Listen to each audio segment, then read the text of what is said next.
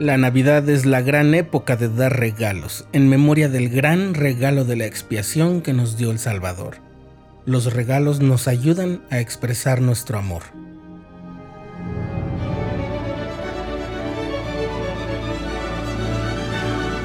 Estás escuchando el programa diario, presentado por el canal de los santos de la Iglesia de Jesucristo de los Santos de los Últimos Días.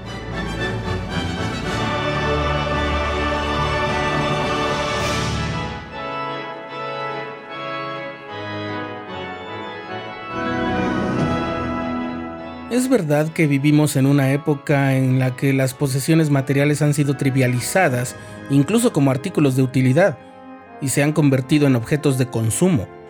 Y los regalos que consisten en bienes materiales suelen tener en sí mismos un germen de olvido y de indiferencia, al grado que incluso hay algunos artículos comerciales fabricados para acentuar lo inconveniente de algún regalo con una intención humorística como los llamados suéteres feos de Navidad.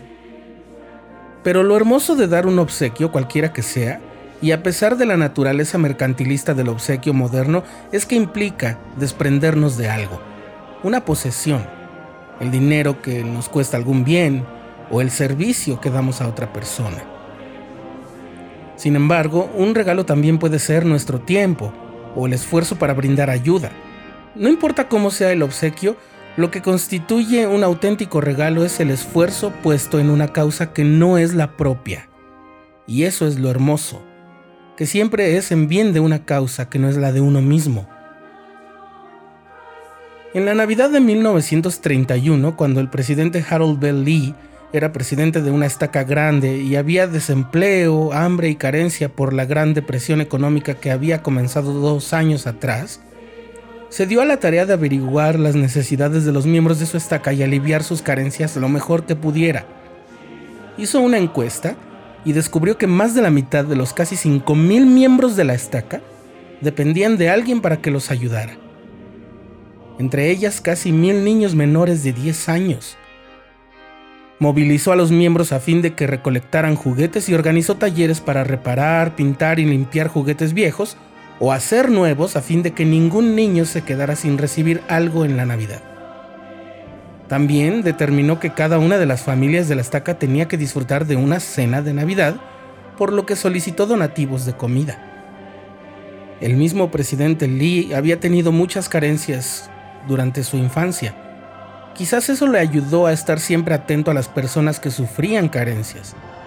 Más tarde, cuando fue miembro del Quórum de los Doce Apóstoles, recibió el encargo de organizar el programa de bienestar de la iglesia que, como sabes, está basado en principios similares de servicio, sacrificio altruista y trabajo.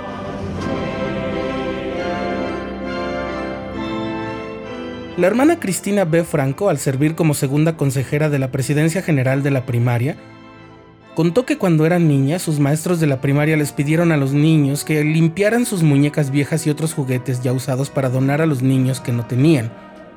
Pero entonces su madre le hizo una sugerencia, dar una de sus muñecas nuevas, de las que estaban en mejores condiciones y de las que más le gustaran a ella. La pequeña Cristina preguntó por qué haría eso y entonces su madre le dijo que es muy bueno dar algo que nos gusta mucho, algo que sea difícil dar, porque nos gusta tanto.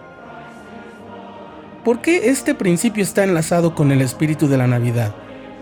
Pues porque la Navidad nos recuerda que nuestro Padre Celestial brindó a su Hijo, su unigénito, su Hijo amado, para que pudiéramos ser salvos.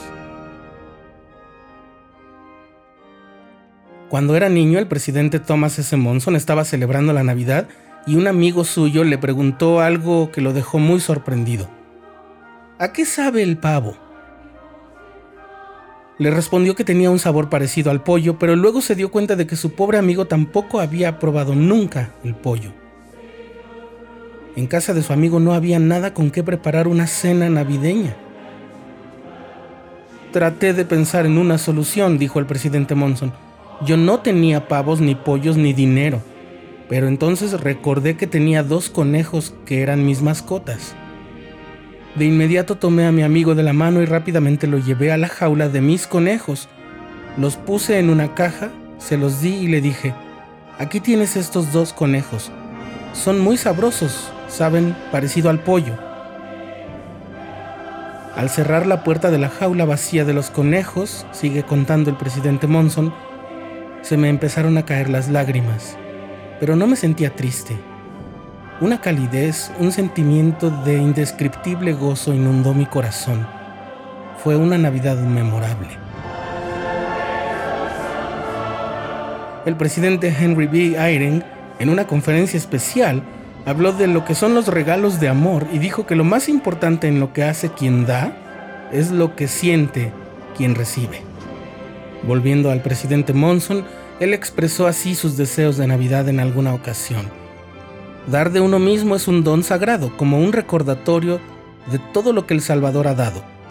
Podemos dar regalos que tengan un valor eterno junto con los regalos que con el tiempo se rompen y se olvidan. ¿Cuánto mejor sería el mundo si todos diéramos regalos de entendimiento y de compasión, de servicio, de bondad y dulzura? Que todos podamos hacer el viaje a Belén en espíritu llevando con nosotros un corazón tierno y atento como nuestro regalo para el Salvador.